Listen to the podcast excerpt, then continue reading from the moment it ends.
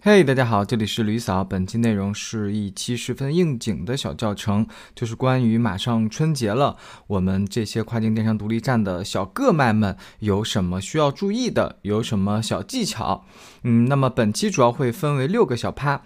第一个是比较重要的，也是处于春节这个假期里面特有的一个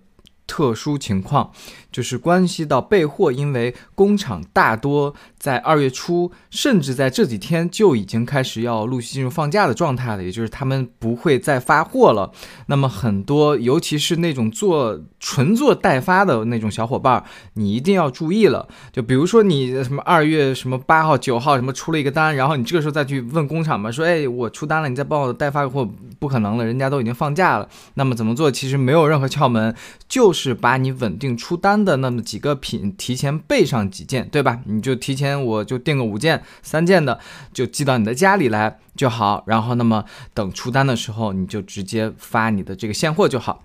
好，那么第二个情况是物流，那这个物流其实倒还好，因为除了这个春节，像之前国庆呀等等等等，任何小长假它都会有这个情况。其实主要就是会面临物流商大概有几天不接单的这样的一个情况。那具体是哪几天？你可能去问一下自己的物流商，那或者就是去看一下这个物流商的公众号，看一下他往年这个春节它的放假情况，对吧？比如说下面这个图是我去扒的某图在去年春节的放假的一个通知，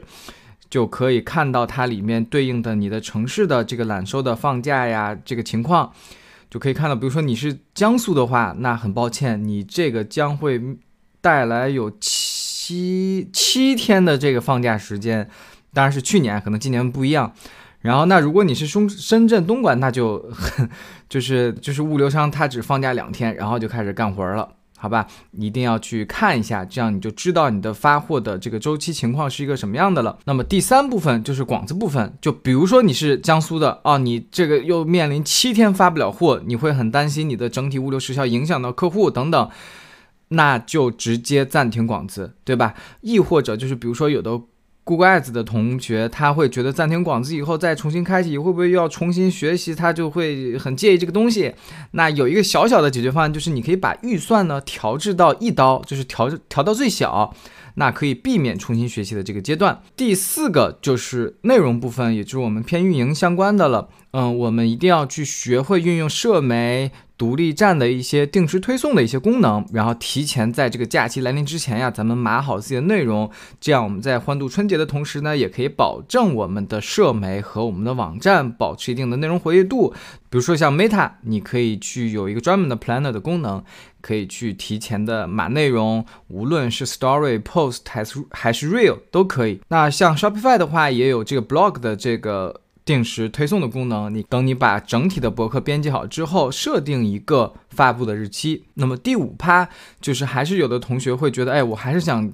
更加信息透明的要告知客户，哎，我这几天的确不方便发货，不不不，怎么敬请理解？那么有几种方案可以解决。第一个就是你可以通过独立站的 banner 也好，announcement bar 也好，或者一些 pop up 的一些形式也好，来告知客户啊，我们这个怎么怎么着了，对吧？你随便写理由都行，你爱怎么写怎么写。那么第二个就是你可以去到。呃，你的后台在 notification 里面会专门去有一个编辑整体，比如说当这个客户下单的时候，他会收到这个订单确认信，你就可以直接编辑这个订单确认信里面的这个内容啊，里面就夹杂一些，比如说，哎呀，不好意思，我们这个可能怎么怎么两三天怎么怎么。那当然，我其实更推荐咱们这个小个卖们用第三种就好，其实就是我们提前拟好一个草稿，里面就说明啊，我们这个。暂时缺货，可能需要两至三天备货，可能会发的比较晚，实在抱歉啊！我们也给您做作为弥补，给您准备了一个小礼物，巴拉巴拉巴拉，类似这种，那么大概率其实对方都是会欣然接受的。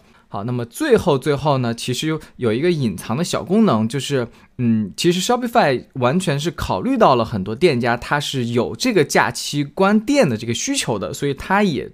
提供了两个解决方案。第一个方案呢，就是你直接把你的店关掉，就是直接设密码，那就是别人连进都进不来了。那第二种就是一个偏中长期的，比如我有一两个月都没有办法经营这个店，那 Shopify 呢就会说，OK，你可以。不仅可以关了店，而且我还帮你省一下你的这个月租费，你的订阅费我也可以帮你去节省一点点。所以你可以去看这个帖子里面，他会告诉你怎么去调成这个假日的关闭模式，好吧？那当然，我觉得这隐藏功能咱们各卖没什么